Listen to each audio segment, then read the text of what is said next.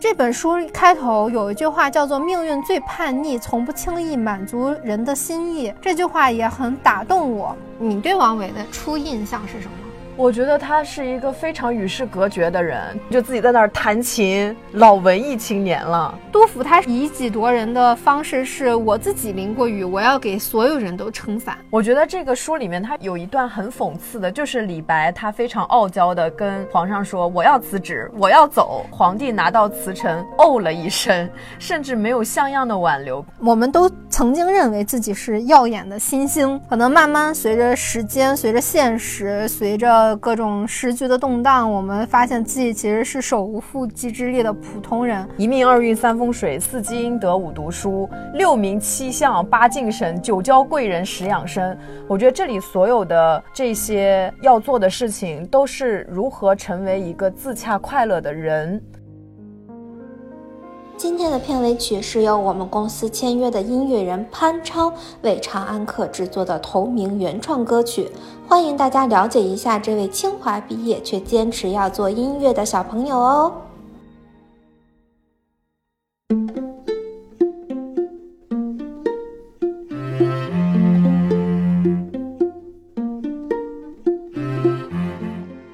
好，欢迎大家收听文艺复兴，我是元英，我是玄机。我们的节目呢，主打以他者视角看到自我与生活，无论是从阅读，还是以我们做例子，还是哈影视，无论怎么样。大家听了我们或者书里的故事，会有一些怎样的想法呢？通过观察，哦，原来我是这么想，哦，原来他是那么想，可以反馈到自身和真实的生活中，捋出一根根思路丝线的，虽然是我们，但是真正抓住它，决定怎么做的，就是你自己。嗨，我们这就是摆个度，摆个度。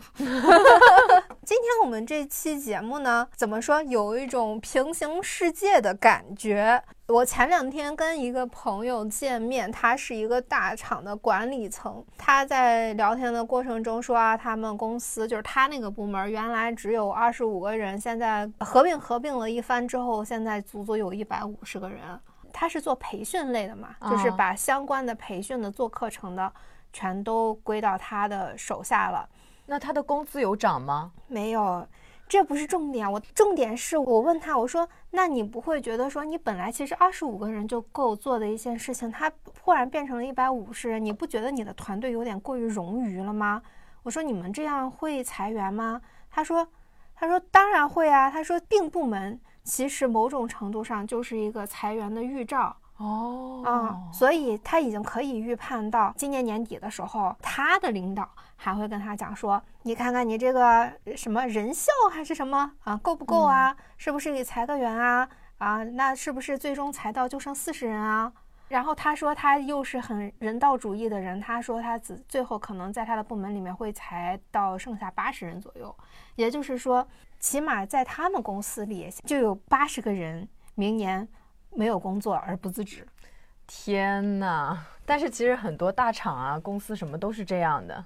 对，现在对我们其实每天在兢兢业业的发挥着自己的努力，但是并不知道我们明天的饭碗是不是还捧在自己的手上，跟我们自己个人努不努力其实都没有任何的关系。对我那个博士的朋友找了一圈工作之后，反正因为他可能是研究方向比较。专业化，所以工作都不匹配。尽管他是一个博士的学位，到最后他决定去读博士后。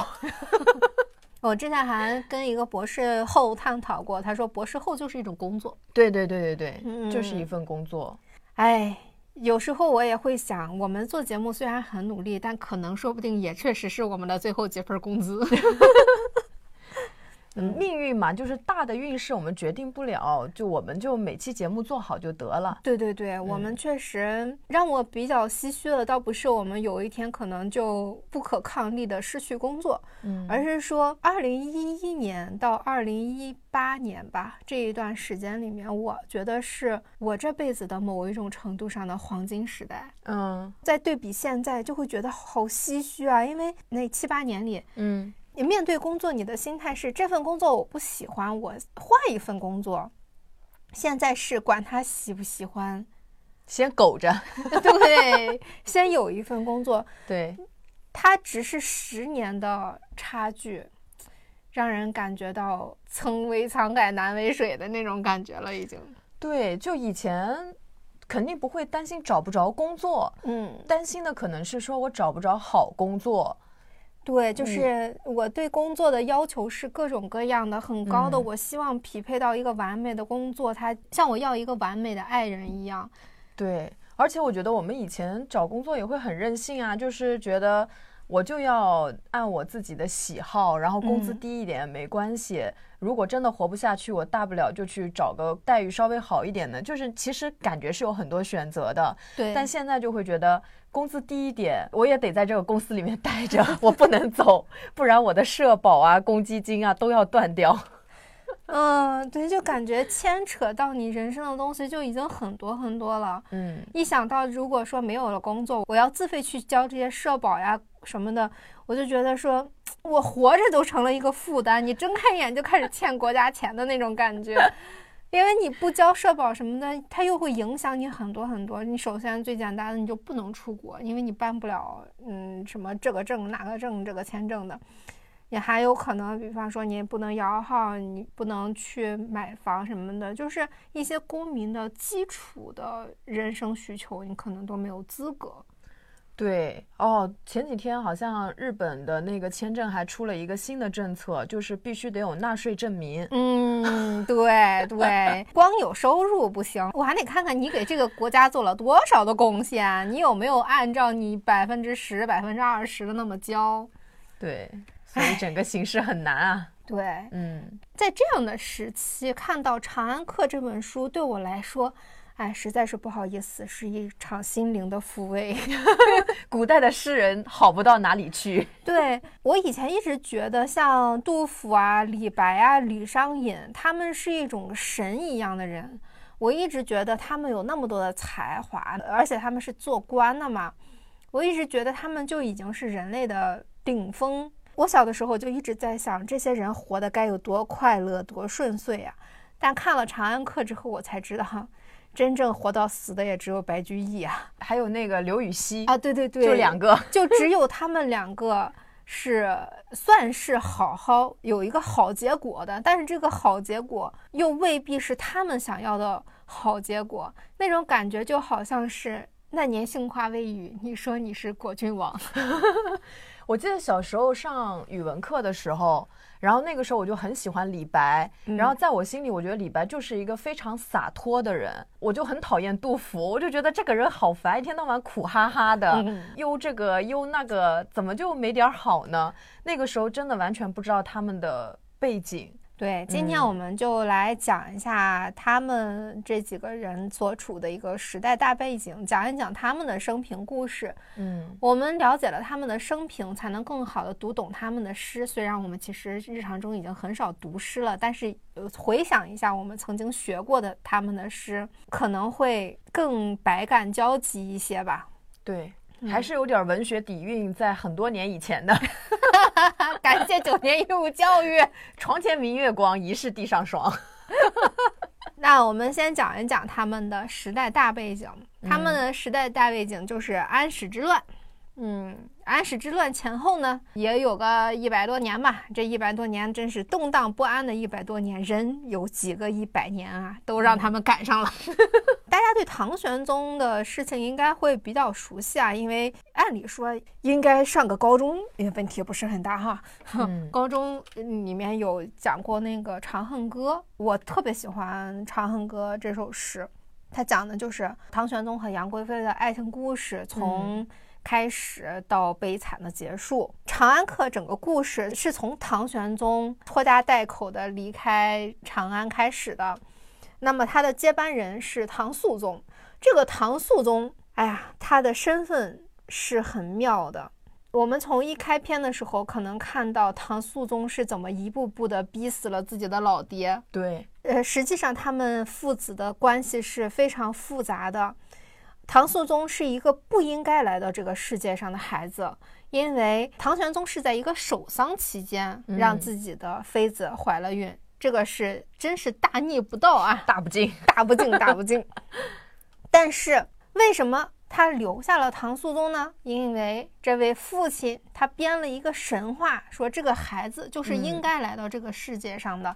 他其实是唐玄宗的某一种叛逆，合理化自己的行为。对对对，而且他还是在一个制度和留下这个生命之间，他选择了这个生命。他那个时候肯定想不到自己的这条命就是被自己全力保下的这这个小朋友逼死的，哎，很复杂的那种感觉吧。这个被保下的孩子，他得到了很多爱吗？没有，他其实非常痛苦的长大了，因为他始终没有被认可，而且被相当严厉的教育着和提防着。嗯，呃，所以他们的感情最终陷入反目也是很正常的。你看看心理学不普及啊，儿童发展心理学不普及，多么伤感情啊！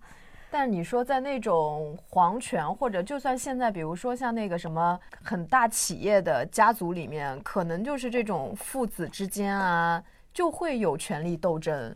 对他们不是不能谈爱，而是爱这个东西实在是太靠不住了，可能不如规则靠得住吧。嗯，比方说玄宗做皇帝最初的愿望是兄友弟恭，他特别向往那种其乐融融的环境。他的宫殿四周也都是自己的兄弟们的宅院，结果一个驸马好死不死，非要去搞一些，就是哎，有点像我们造个反呀，或者是 我们哎搞点事情啊，非得要去搞挑战权威。对对对，可能也是一种自我实现的方法吧。嗯，他们兄弟之间。就有了隔阂，人一旦有了隔阂，他们涉及的东西实在是权重太大了，就变成了一个政治斗争，结果导致了什么呢？他曾经爱过的兄弟们都被他发配到了边疆，而且他也要努力让自己的所有的兄弟没有政治权利。嗯，你不能跟大臣结交，不能这个那个，不能那个，那不能跟大臣结交，这就深深的影响了所有诗人的命运。一切都源于那个该死的驸马。哎呀，就感觉其实我们这个和平年代是非常难得的。这古代的朝朝代代啊，就都是这么过来的。嗯，你真的太平盛世其实很短，就算是这个太平盛世底下也潜藏着各种危机。是的，所以有的时候我觉得我们作为平民老百姓还是挺好的，因为我们不知道的东西越多，我们手中的权利没有那么多的时候。我们的一举一动不会造成别人的生死，嗯，不会影响他人的人生。但是你看，唐玄宗和唐肃宗，他们稍微有一个念头的变化，他们稍微做一个决定，有可能就是会导致其他人的终生的不幸。那个时候说话真的是一门艺术啊，哪像我们现在这样胡说八道可以？我们像现在这样胡说八道的话，在那个时候很有可能。处死好几回，我们早就流放到桂林了，贬到非洲，在那什么的大草原上。对，因为驸马爷事件首当其冲的被害者是谁呢？就是王维。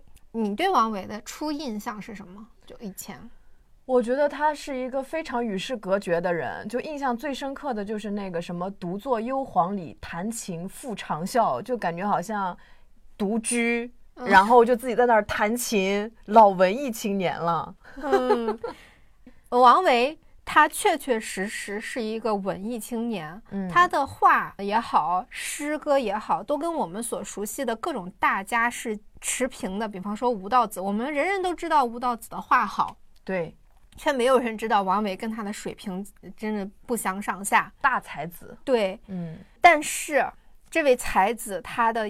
一生都在干什么？他在忙着做舔狗。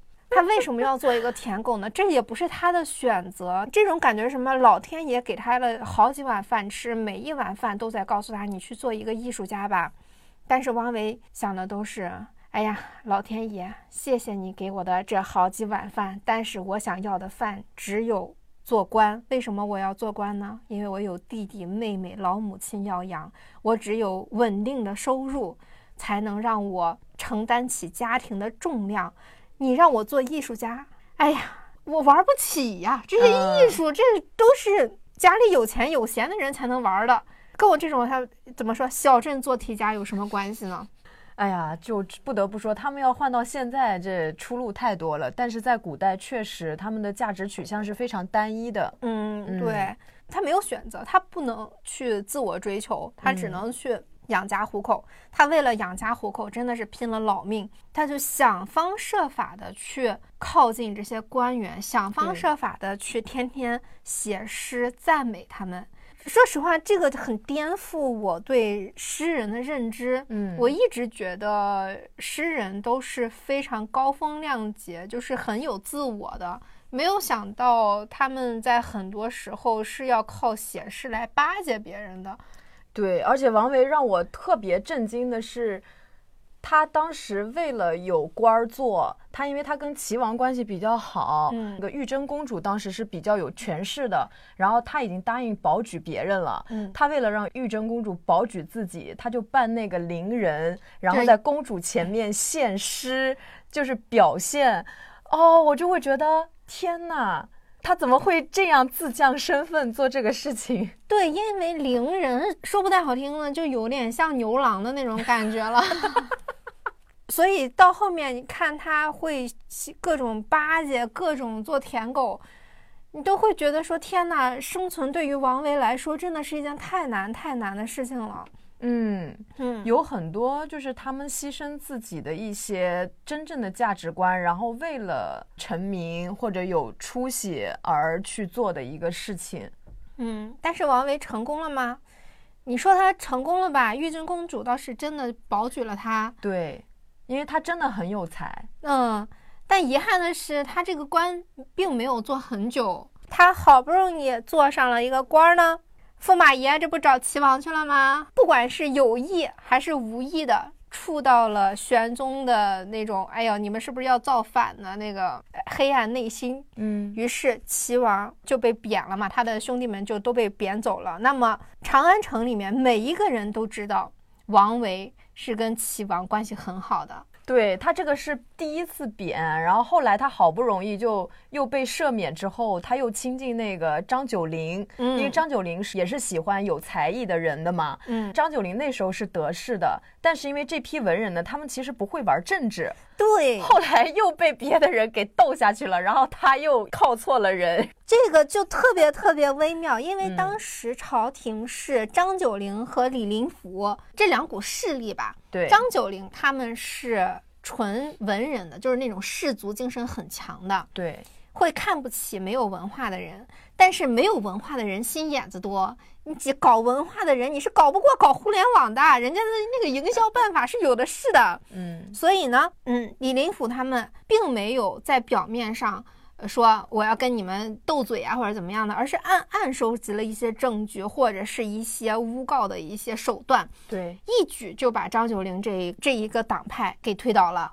我突然想到那个甄嬛的爸爸 啊，对对对，很像那种人的那种感觉啊，一身正气，但是在那个时候其实没什么用。对，就是玩手段、玩心机。我觉得就算是玄宗他们那个时候没有互联网，应该可能也是讲究。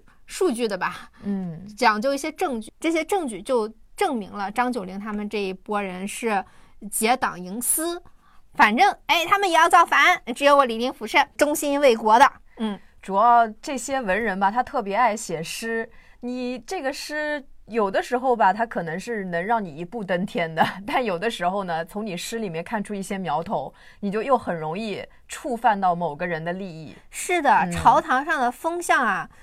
你站队也不行，不站队也不行。你不站队，你就是被两边都当做敌人；但你站队，你那边倒了呀，你们这一片人可能就都岌岌可危。对，所以。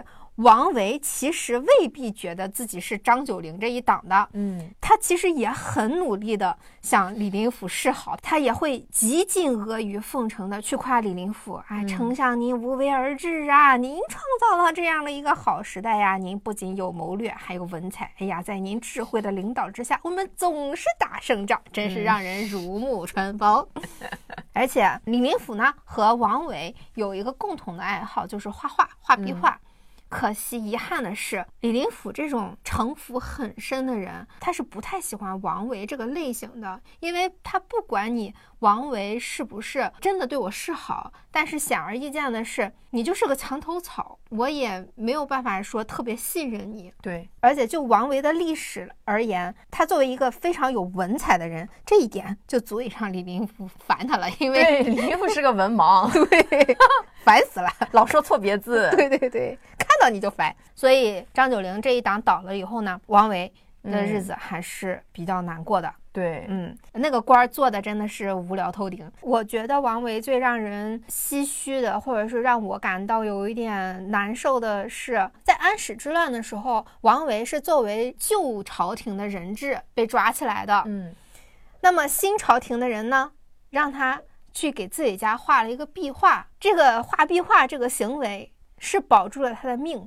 呃，却成了他一辈子的污点。为什么？因为他对自己的旧主不尽忠。但是他不是不尽忠的，他只是 死不了。对，因为在安史之乱的时候，其实就是有志向的官员在被变成人质的时候，其实他们都为国捐躯了。嗯，但是王维呢，把命苟住了。苟住之后，新的那个皇帝就肯定会觉得你对国家不忠啊，你为什么不会为国捐躯呢？但是因为他太有才华了，他们就为了保他一命，然后让他就是发挥他画画的这些才能。嗯，所以他这个行为就是会被诟病，因为跟他同级的，或者是跟他同样被变成人质的这些人，就换朝廷之后惩罚的非常厉害，甚至是处死的。但是只有他可以说是没有受到什么惩罚。所以他们会觉得这个人就是你，肯定是在阿谀奉承也好，或者你这个人就是把命看得太重要，在古代其实不是一个非常正确的价值观。而且王维这个老舔狗的形象，应该也是人尽皆知了吧？嗯嗯，所以他其实一直人缘也不是特别好。你说他作为士族，他应该算是 new money 吧，不能算是 old money。嗯，对他作为一个 new money，你就是本来他就会被那种高门看不起。他又是一个舔狗的身份，大家就会觉得他少一些文人的风骨。尽管你非常有才华，他身上确实有一种很割裂的感觉。比如说，这书里面提了一个典故，就是说，呃，宁王他喜爱邻家卖饼郎的妻子，就把那个拆散了他们，把那个妻子买来了。然后过了好几年，又在宴会上面把那个卖饼郎叫来，然后问卖饼郎的妻子：“你还想不想他？”哦，就是很讽刺，但这个女的她就只能看着自己的这个前夫默默不语，双泪垂颊。宁王就很喜欢，这有钱人真是变态，他就很喜欢这个场景，就让在座的人就给这个事情写诗。然后呢，王维他是第一个提笔诗成的，他的才华用在了这些方面，所以很多人其实确实对他这一块是不是很认可的？嗯，对。但你仔细想一想，又会觉得说，他只是想让全家过上吃饱肚子、嗯有嫁妆这样的生活而已。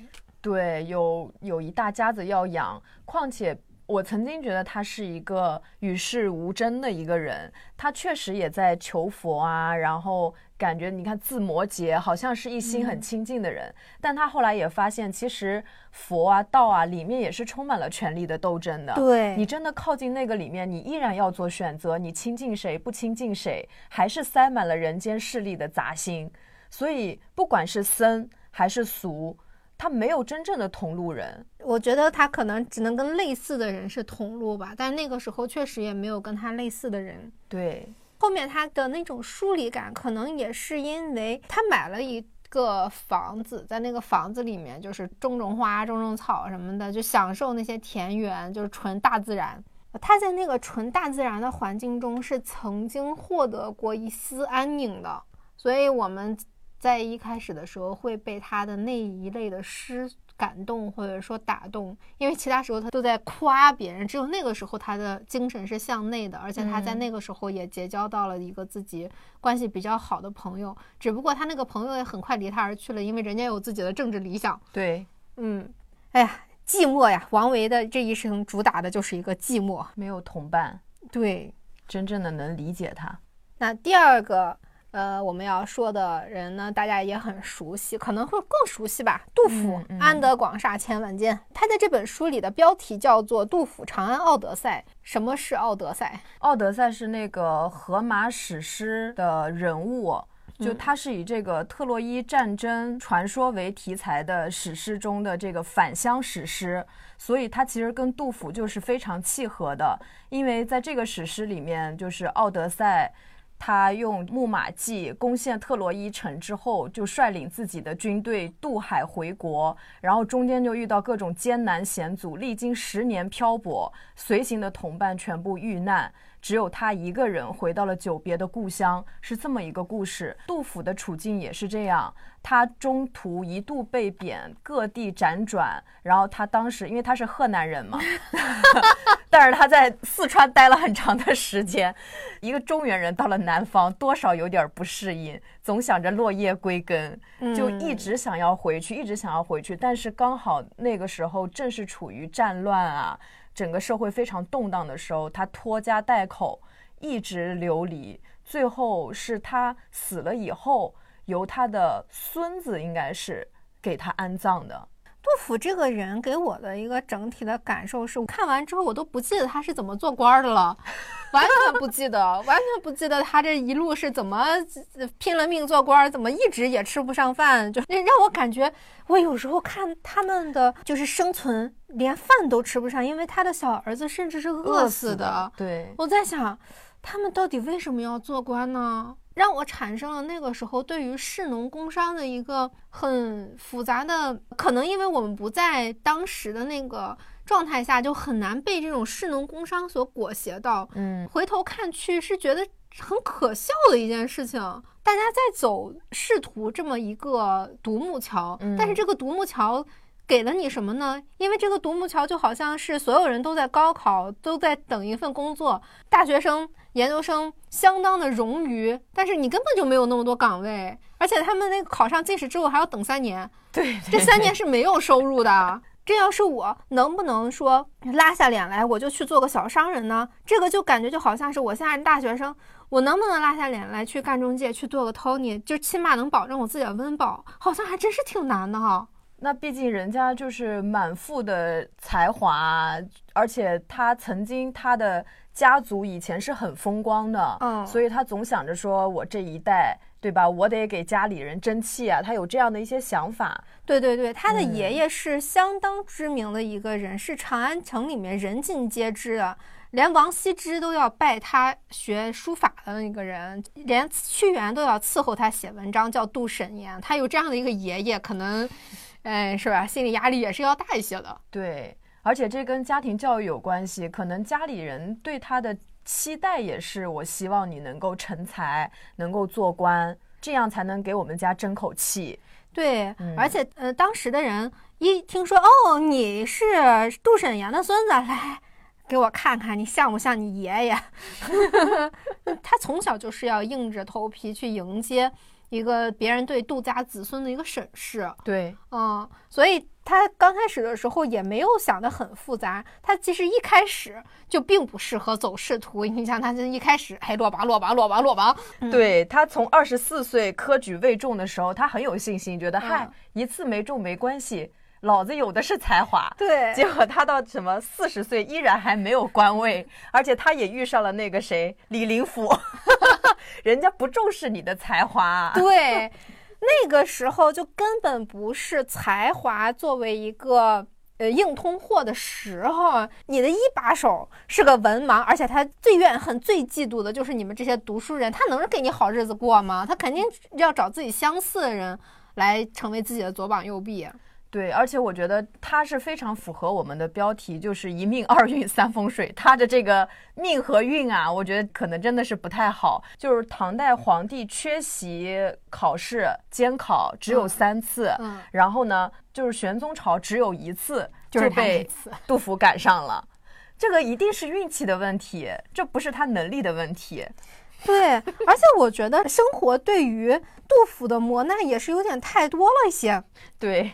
你说他没房子啊，是工作不顺啊，也就罢了。其实他工作不是完全没有不顺啊，他也是有他的高光时刻的。他的高光时刻也是成为了肃宗的梯级人儿，嗯，就可以跟肃宗就是实话实说，就是那种言官呀、谏官呀，我要跟你说，你这个做的不好，那个做的不好，或者说你这个可以修正，那个可以修正，也是太把自己的这个话当回事儿了，就是没有拿捏好尺度。遭到了皇上的记恨，伴君如伴虎啊！对，其实杜甫是一个很好的人，他是个很纯真善良的，又心怀天下的人。他其实目的非常简单，就是我要报答肃宗，因为你对我太好了，所以我一定要帮你成为一代明君。但是这个帮吧，他有点太积极、太主动了。肃宗呢，又会觉得说，我一个皇上，我天天被你迫使着往前走，我的脸面往哪儿搁呀？你这说别人不对也就罢了，你这天天说我的不对，你这让我心里有点过不去啊。这些诗人都得辅修个心理学。对，这个语言的艺术不太好，就是尽管你说的都是对的，你说话也得加一点小波浪号呀，对不对？嗯，你这样搞的人心理压力多大呢？哎，他就是没心眼子，太没心眼子。也可能是大家刚刚拥有了一份梦寐以求的工作的时候，那个新官上任三把火，是连把自己都能烧晕了的那种程度。也有可能他太过于认为世界就跟自己一样单纯简单。因为如果别人跟他说杜甫，你这这这那那那不行，杜甫肯定哦哦哦，好的好的，我改我改。嗯，所以某种程度上，我觉得杜甫其实是一个核心还挺稳定的人，而且他是真的是抱有非常高的一种价值观和理念在生活，他是真的关心这个世界，关心劳动百姓民间疾苦。对，而且他不光是有眼睛放得很高，同时他又关心自己身边的每一个人，他是非常有爱的一个人。对，但是因为他每天过得都太惨了，他他家的那个房子真的是可以说茅草屋嘛，就什么都接不住。对，就有一种杜甫他是以己夺人的方式，是我自己淋过雨，我要给所有人都撑伞，我就不能让你再承受我这样的痛苦，所有的痛苦让我独自来承受的那种感觉。而且他也非常愿意去赏识。诗人，大家都知道的，就他是李白的头号迷弟嘛，就跟着李白上山去修道啊、采药啊这些呢，包括其他的诗人啊什么的，都会在他们在世的时候，或者是在他们去世的时候，为他们写诗去歌颂他们。他这方面真的做的也很好，而且我觉得他是不是稍微有一点点就是交友不慎呢？咋说？就是他每次。的搬家长途旅行，那不是一般的搬呀，那都是跨省市的，要途经一个月的，都是他的朋友给他写信，热情邀请他，他就非常没眼色的相信了，带着全家去，然后对方无影无踪。这个事情不是发生了一次两次，所以有的时候我都在想，他是不是太不懂人情世故了？他中国的高语境环境，他是不是听不太出来别人可能就是客气一下呢？我觉得他确实是可能会有一点点很笨拙的努力的那么一个人设在，而且我觉得他跟李白的感情里面也是他肯定付出的更多，投入的更多。从他们写的那个彼此为对方写的那个诗歌里面能看出来，他好像为李白写了几十首诗，就李白就给他写了四首。当然数量不一定说明一切啊。其实我觉得杜甫他对谁都是掏心掏肺、尽心尽力。但是可能有的人对他未免是就有他对别人那么的热情，他是真的就是真诚是他唯一的武器。可惜啊，真的就是运气太不好，他真的就是运气太不好了。嗯，但是杜甫跟我心里的形象还是很很吻合，对，很吻合。上小学的时候就觉得这个人过得挺惨的，长大之后发现他还真是挺惨的。我小的时候会误以为他是个愤青，但是看完这本书之后，我发现他他完全没有怨恨过这个世界，或者说怨恨过自己的不公，甚至也没怨恨过自己的朋友。他永远是怀揣着一颗赤子之心，祝福所有人。对，这个心态真的还挺难得的。对，我在他身上看到了仁慈。他那个不怎么仁慈的朋友李白，大概在去年我们做那一档《氏族精神》那期节目的时候。当时那个老师说，他最不喜欢的就是别人说李白是一个小白脸儿，是一个傍富婆的这样的人设，他觉得如这是在侮辱李白。我看了一下对于李白的生平的介绍，他倒确实不是一个小白脸儿吧，但是他为了实现他自己，确实也是无所不用其极。嗯，这个是一个很客观的评价，并不是说侮辱他，因为这都是他自己干的事儿。对，但他也没办法，因为他的资格都甚至不能参加考试，这也太惨了。对，因为他没户口。对他们就是那种，你说那个惩罚三代啊、诛九族啊什么的，真的是一个很可怕的一个惩罚。他就直接把你这些活人从这个世界上抹掉了。你明明生存在这个世界上，但是你没有身份认同感。这就好像在山东当不了公务员。对。在山东当不了公务员，你还得让别人相信你过得挺好的，你只能特别狂妄，嗯，你只能说我这些东西我不在乎，如果我在乎的话，我分分钟就能拿下。他只能是这样的一个状态嘛？李白跟我印象中不太一样的地方，他居然是一个浓眉大眼的程度可以装外国人的，对。嗯，他也因为他的这个长相逃过了那个安史之乱。对对对，我还去搜索了一下胡人大概是长什么样子啊？就是其实毛发很浓密，呃，骨骼比较明显，就有点像呃维族人的那种感觉，维族或者是蒙古族。嗯嗯，真没想到，我以前以为他只是恃才放旷，没想到他长得也很狂啊。对，人的长相跟他的性格一定是相匹配的。他跟谦虚真的是沾不上半毛钱的关系啊！嗯，他他如果不是那种，呃，张扬的性格的话，可能真的没有人会注意到他，因为他是个三无产品啊。那而且他这一辈子所追求的认同感，他的人生的高光时刻是什么呢？就是皇上就是那种八匹大马把他迎到京城的那种感觉，有一种他在街上巡游，就所有人都知道我李白。啊！靠我的才华进京城了，成为了皇上的左膀右臂，我成了一个翰林。呃，对，而且皇上当时是许诺了他一个官职的，但是他在。就是当翰林，这个翰林呢，他其实是不进入编制的啊。对他，他这个翰林和我们所知道的那个翰林学士不一样，他这个只是美其名曰是个翰林，他其实就是个 title，但实际上就是陪皇上玩的这么一个就是玩伴而已。对，但是李白所追寻的认同感是希望强权知道。我错了，我埋没你了，我不应该，我要给你一个公平。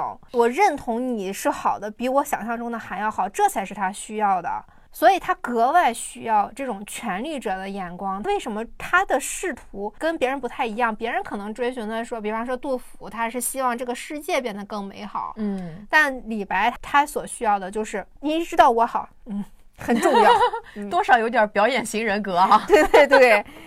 嗯，我有的时候看他的一些生平的时候，我都觉得他是不是有点躁狂，而且他又特别爱喝酒，嗯啊，因为他需要喝酒，因为喝酒说白了就是用一些外部的刺激让自己产生一个较好的感受嘛，是一种多巴胺的补充嘛，排解他内心的痛苦嘛。他又是一个诗仙，因为喝酒喝的太多，他要靠喝酒来保持自己那种狂放的状态，他歇不下来，他得不到那个认同之前，他没有办法停下来。但是不得不说，他是才华是真的真的有，也正是他这种，或许是从小就被人认可的才华，才逼着他一直走这么一条很窄很窄的路。而且他说的话通常也是别人不敢说的。我有时候觉得他好像唐朝很多人的嘴替，所以有的时候我都在想，他的 MBTI 是不是 ENTP 啊？那就不知道了。这嗯，因为他这什么都敢说嘛，嗯，所以欣赏李白的人会给他编造一些故事，比方说他让高力士给他脱靴子呀，什么之类之类的。我们在那个杨贵妃的类似的电影的时候，会看到很多特别没正形的李白，其实那都是后世杜撰的，给他的一个美好的想象。对。就是因为他太狂放了，他的诗歌也写的太好了，嗯，加上他的一种就是自我修饰什么的，就是很多人会愿意给他加上很多他们的想象，他们不愿意接受他的落魄。对对对，他自己也不愿意接受嘛。我觉得这个书里面他有一段很讽刺的，就是李白他非常傲娇的跟皇上说：“我要辞职，我要走。你要想留下我，你就把之前你的许诺，那我还可能留下。”对，然后这个书里面他又写到说，皇帝拿到辞呈，哦了一声，甚至没有像样的挽留，便赐给他一笔金子，体面的让他离开。永远有叠如浪涌的才子向皇帝面前挤过来，文学侍从是通向李白梦想的事业道路，但对于皇帝，只是少了一个陪玩的人而已，不是什么需要费脑筋思考的问题。对，哇，我就觉得这种对比写的实在是太冲击到我了。对他始终还是哎呦，接近了皇帝的人，却没有得到皇帝的心。嗯，因为对于皇帝来说，你李白嗯诗写的是挺好的，但是你的才华跟别人的才华并无二致。对，在这里面其实我也能看到某种阶级上面的差距吧，特别在古代这种社会，如果差着阶级。低阶级的人还特别把自己当回事儿的时候，会有一种很讽刺的感觉产生。它会显得你的所有的用力都特别过猛，特别可笑，就有点像跳梁小丑似的那种感觉。你是觉得你挺珍贵的，但是我见多识广。啊！我天天满汉全席，你在我眼里就不过如此。他最终还是没有得到皇帝的认可，这真的是让人非常心灵溃败的一个结果。嗯嗯。插句题外话，就是说，我觉得这个书里面它其实有挺多这种对比的描写的方式。回到刚刚杜甫。他小儿子死了的这个场景里面，他当时就是说，他每天上班的路途很远嘛，他下班就是为了能抓紧时间赶路回家，他就得在鼓声停止前出城，趁着夜色跑到奉先，就是他住的那个地方。当时冬天就特别寒冷，他又要翻山越岭，顶着狂风，手上又长了冻疮，狂风又把他的衣服吹开，他想去。系他的衣服，手指却没有办法弯曲。嗯，等他到了山顶的时候，他能够望见笼罩在歌舞、丝竹、宴乐与温泉湿润的蒸汽中的华清池行宫。高官显贵没有冬天，在财富与权力的堆积中，在对平民的驱使中，四季如春。朱门酒肉臭，路有冻死骨。我觉得这一段也是把那种阶级的对比感写得特别好。对我看到这一段的时候，我觉得心里很害怕。我觉得害怕的点在于，杜甫已经是一个官儿了，他尚且手上在生冻疮，平民百姓会是过着怎样的生活呀？对，太可怕了。所以那个时候，可能他们为什么要挤破头去走这个路？或许就是因为别的路更无路可走。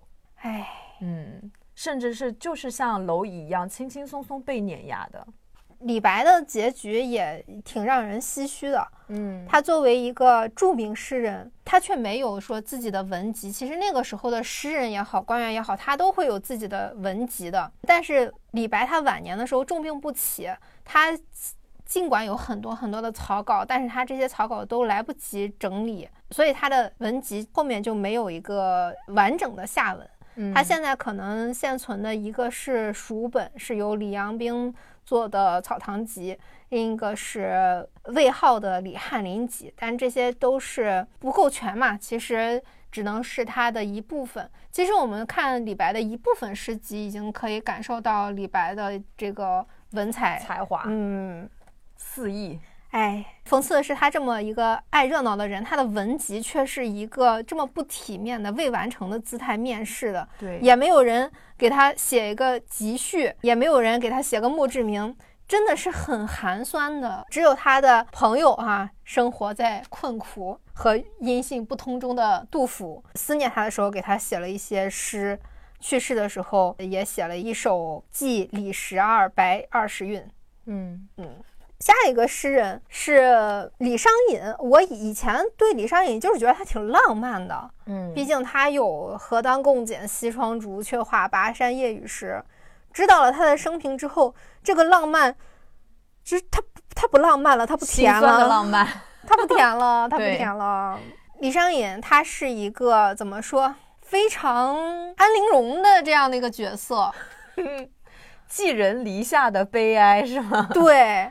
他也是因为自己的家境不是特别好嘛，但是他的才华被令狐楚赏识，当时的丞相就养在自己家里面养了十几年。令狐楚呢，也是跟另外一个党派是有政治斗争的。他在自己寄养的时候呢，有一个好朋友是令狐楚的儿子，叫做令狐涛。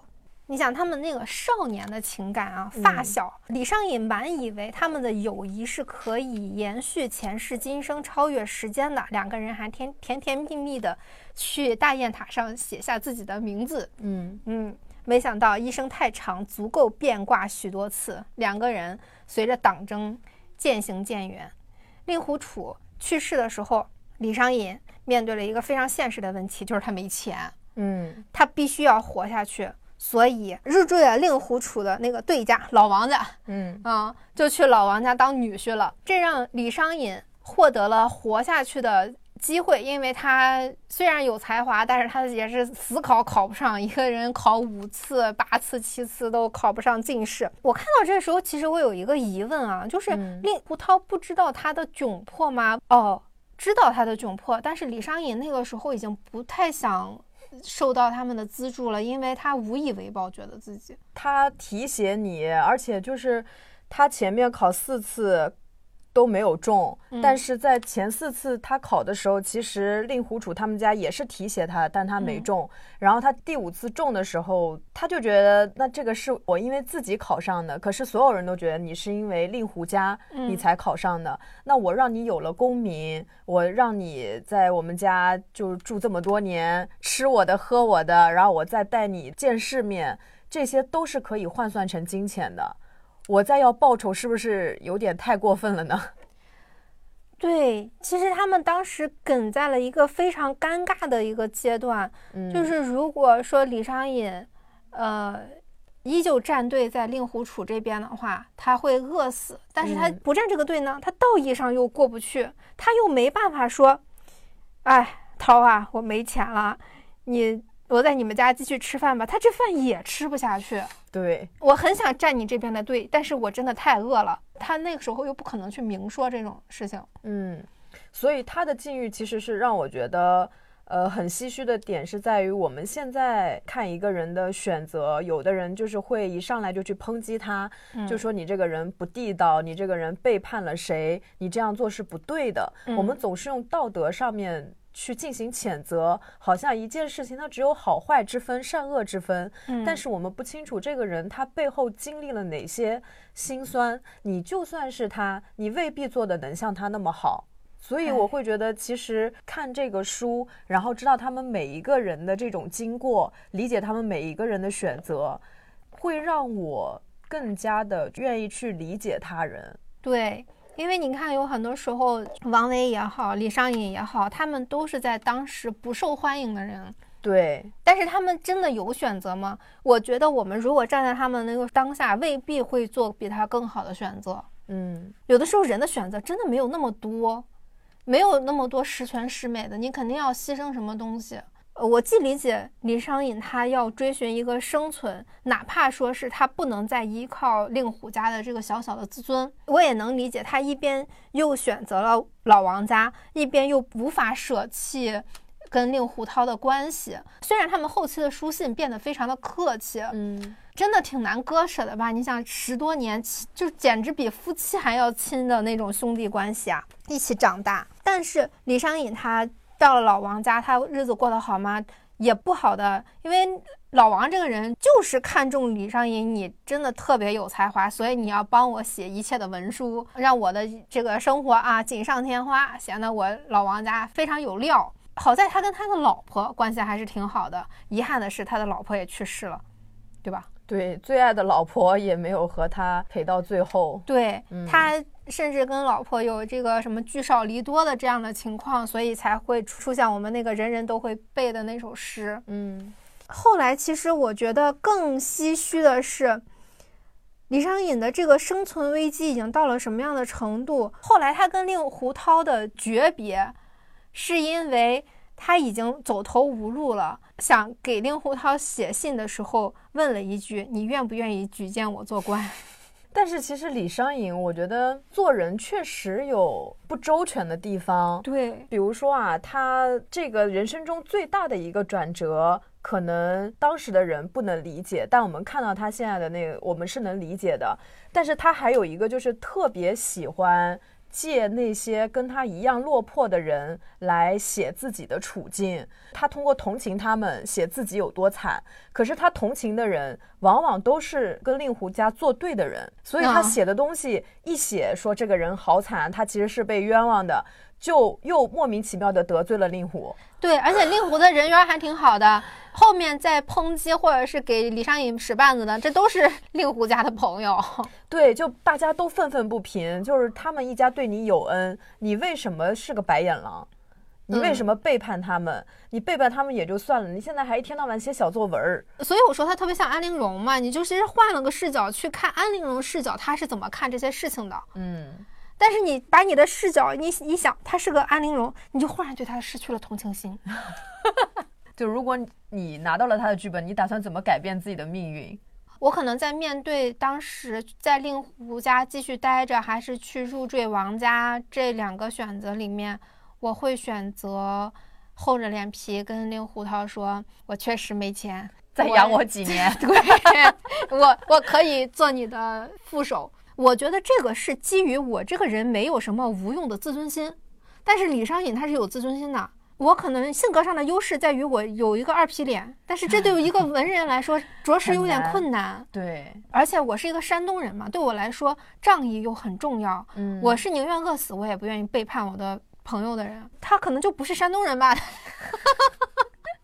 对，而且我觉得李商隐，李商隐他这个名字也是，我觉得他的一生都是那种隐痛。嗯嗯，你要说什么很强烈的冲击吗？他其实一生中他是慢慢在做选择的。对，可是每走一步都带来一种内心的隐疾。对于令狐家来说也是，就是我没有办法在市面上面去斥责你，去跟你大吵一架。嗯，但是我看你就是不爽。对。其实最难受的就是我理解你的选择，但是你的选择让我太难受了，这是。这种关系是最难处理的。嗯，这个书里面还涉及了一些其他的诗人啊。嗯，时间有限，我们就短短的带过一下啊。比方说白居易、刘禹锡、柳宗元，大家感兴趣的话可以去看一看啊。白居易其实是里面看似有个好结果的，因为他们做官的初衷都是因为穷啊。白居易他最后确实是得到了很多很多的钱，有别墅在城里面买房子，哗就是买暴发户。对，他也过上自己曾经最看不起的暴发户审美式的欧式装修，对，豪华。但是，他没有实现自己的政治理想。对，他赢在哪儿了？他赢在不站队。他居然赢在了不站队，赢在了摆烂上。他说：“你们都是龙，都是鳖，只有我是小鳌虾。你们都是哎呀天上的飞鸟，只有我是地里的泥鳅。”哎。我把你们都熬死了，这说明什么？人生中你只要能活得够久，你就能赢。嗯，有着同样的人生观的呢，还有刘禹锡。对，刘禹锡也是一个，我不管三七二十一，我相信是与非不是我的错与对，全在于时机。只要我把你们都熬死，我就是这个世界上唯一的正确。对，而且刘禹锡他一直都是一个。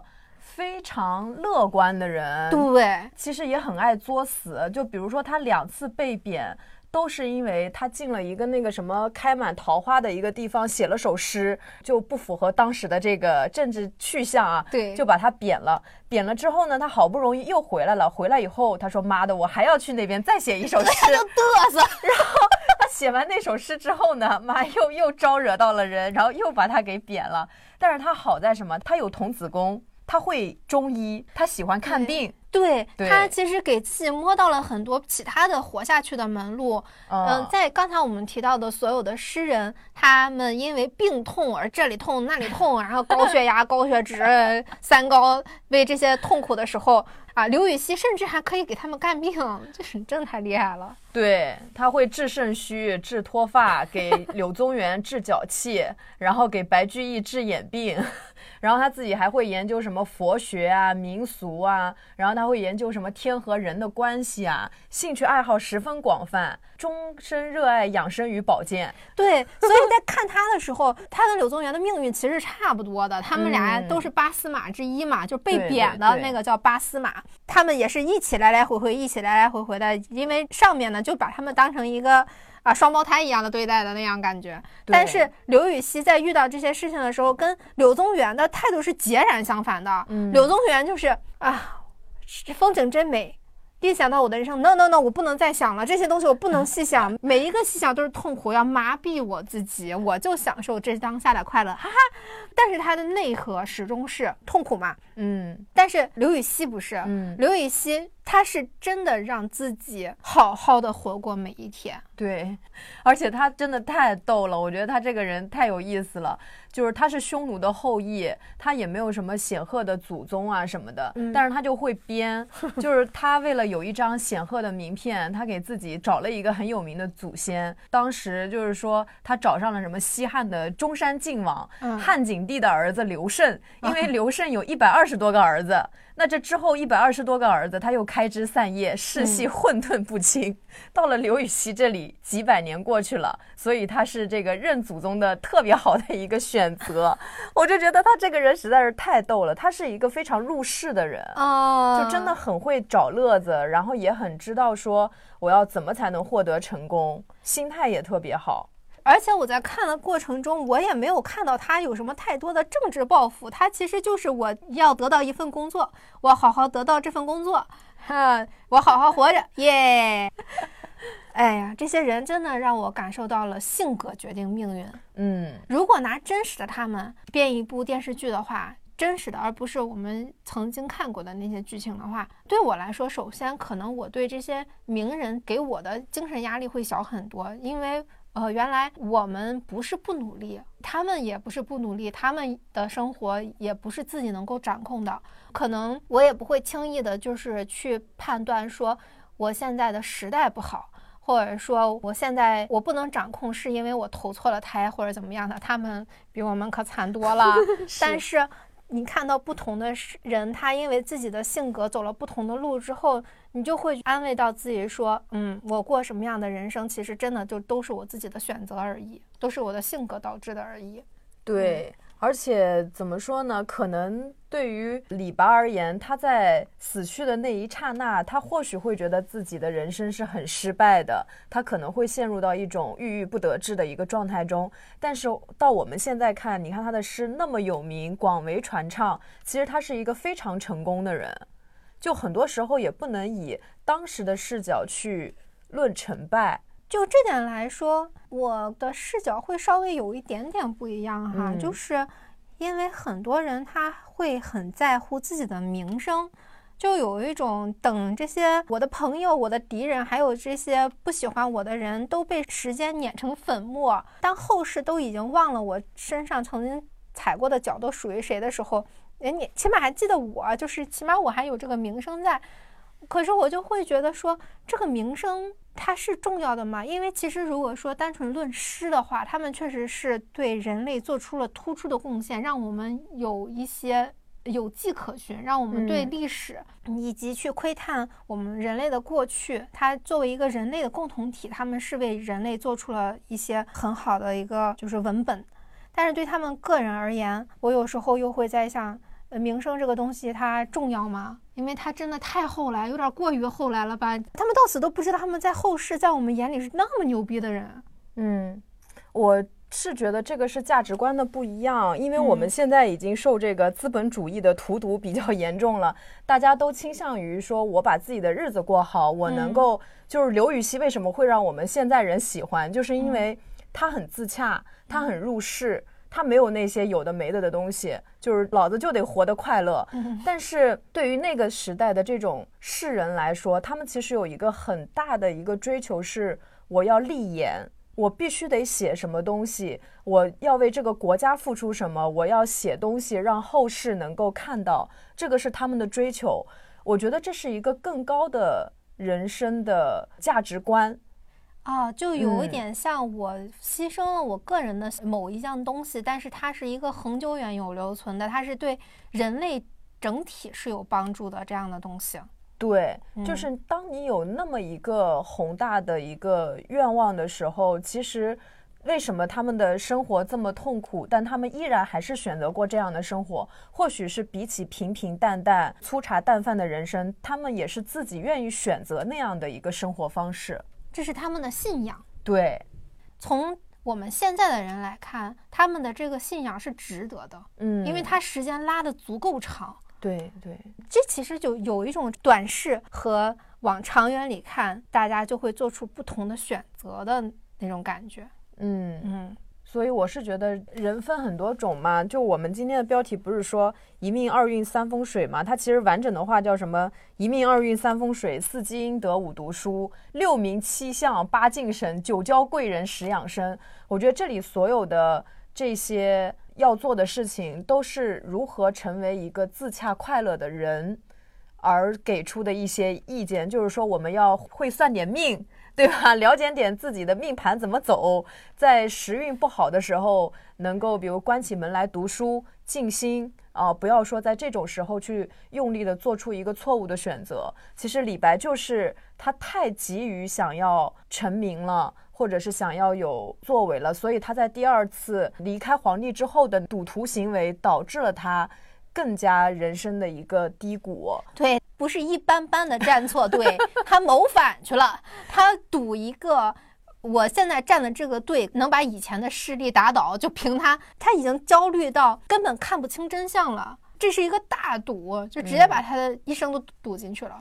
对，所以我觉得作为一个平常人，我们就自己会算命，会看点风水，积积阴德，看看书，交点贵人，学会养生。就这些，其实做好了，你的一辈子会非常快乐。在这个基础上，如果咱能为社会做点什么，咱能对别人起到什么稍微积极点的影响，那就是更好的。这句话是不是流行的有点太晚了？就感觉王维如果知道那些九交贵人，因为王维他的人生观是一交贵人啊，嗯嗯，他的命都是放在最后面的。我觉得王维是一个自我特别弱的一个人，嗯，他那种攀附感是很强的。对对对，嗯。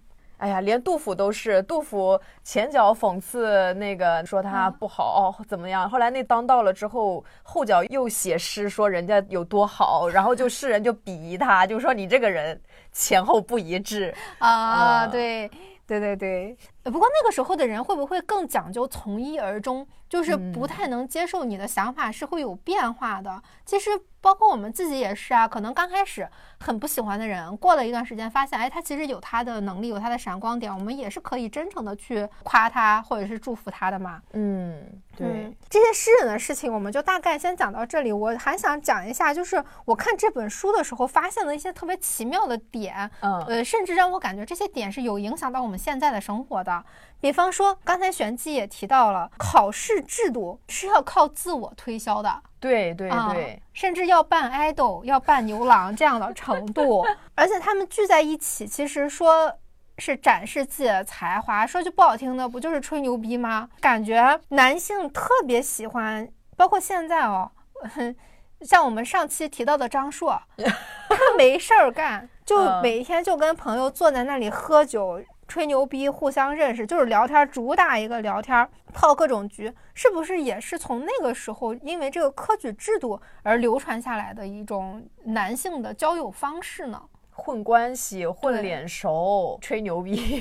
对，因为他们，以前还，你看看我写的诗怎么样，我看看你写的诗怎么样，我们对个对子。他们那个时候是有一些主题的，我们现在虽然没有什么主题，但是有的时候啊。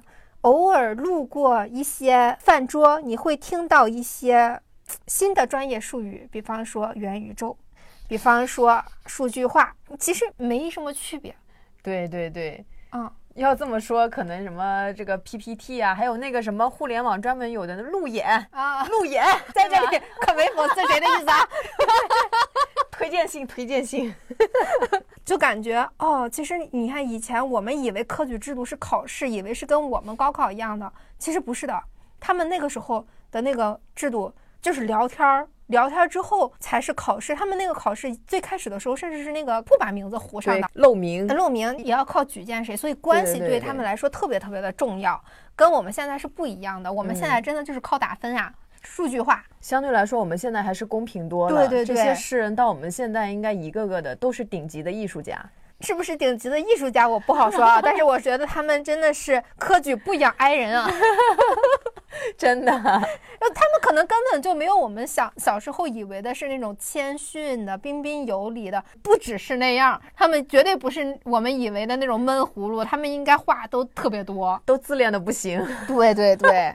第二点，我觉得很有意思，就是小的时候我一直觉得说大赦天下，你看皇上没事儿干，他就每年他可能隔三差五登个山啥的，哈，先 开心啊，啊，我要大赦天下。我以前都觉得说，天啊，你们好不容易弄一些死刑犯，你们这你把他大赦天下，他出来危害社会怎么办呀？结果看了这本书，我才知道，刘禹锡呀、柳宗元呀、李白呀，如果没有大赦天下的话，他们这个日子可能。早就非常非常烂了，根本不可能，就是说被贬了再回来，或者是重新，他们没有重启人生的机会。对，因为古时候嘛，一朝天子一朝臣，你这个天子换代了，你肯定得大赦天下一下，因为把以前政治斗争伤害的人，你得赶紧弄回来。对，我才知道原来大赦天下主要用处其实是把那些政治斗争的人解放出来。对，哇，太可怕了！这个政治斗争就让我体会到。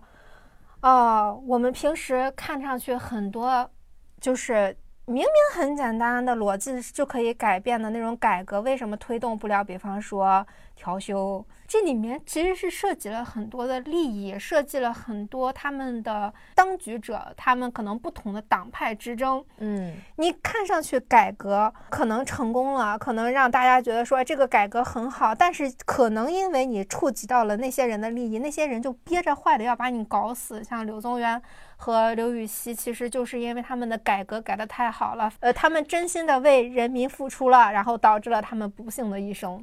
对对对，哎，我还推荐有一本书叫《公正》，嗯，就里面也讲了，就是你真正的公正其实很难实现，因为这中间你一个举措你不确定他会动谁的奶酪，对，所以他们中间就是会有很多人觉得这个人觉得 OK，那个人可能会觉得不 OK，你就很难把这个东西推行下去，即便它是符合当下的利益，大多数的利益的。对，政治之难其实难。不在事情上，而在于人心上。嗯，我们真的是只能听着，因为我们离那个世界实在是太遥远。我当然也死活想不明白调休到底有什么问题，但是既然始终没有改，也许它就是有一些嗯利益相关的东西吧。就为什么一周就要上到七天班？不懂不懂，我们不懂，我们也无法参与。对。我非常推荐大家看一看这本书啊，因为这本书里，呃，这本书跟我们以为的历史，跟我们以为的他们的形象差距都还挺大的。对我来说，是确实有一种打开了新世界的大门的感觉。而且这本书开头有一句话叫做“命运最叛逆，从不轻易满足人的心意”，这句话也很打动我。嗯，希望大家都能去看一看吧。对，而且对于现在，比如说大家在大城市打拼的年轻人啊，这本书也很合适。因为长安作为曾经非常中心的一个地方，那现在可能对于大家来说就是北上广深，就里面可能也能找到很多大城市里的这种漂泊感，也能看到大城市里面的众生相。对，嗯，我们都曾经认为自己是耀眼的新星。可能慢慢随着时间、随着现实、随着各种时局的动荡，我们发现自己其实是手无缚鸡之力的普通人。有时候看一看别人的选择，尤其是前人的选择，说不定对自己就会有一点的启发。嗯，那么今天的节目就到这里，感谢大家收听，再见，拜拜。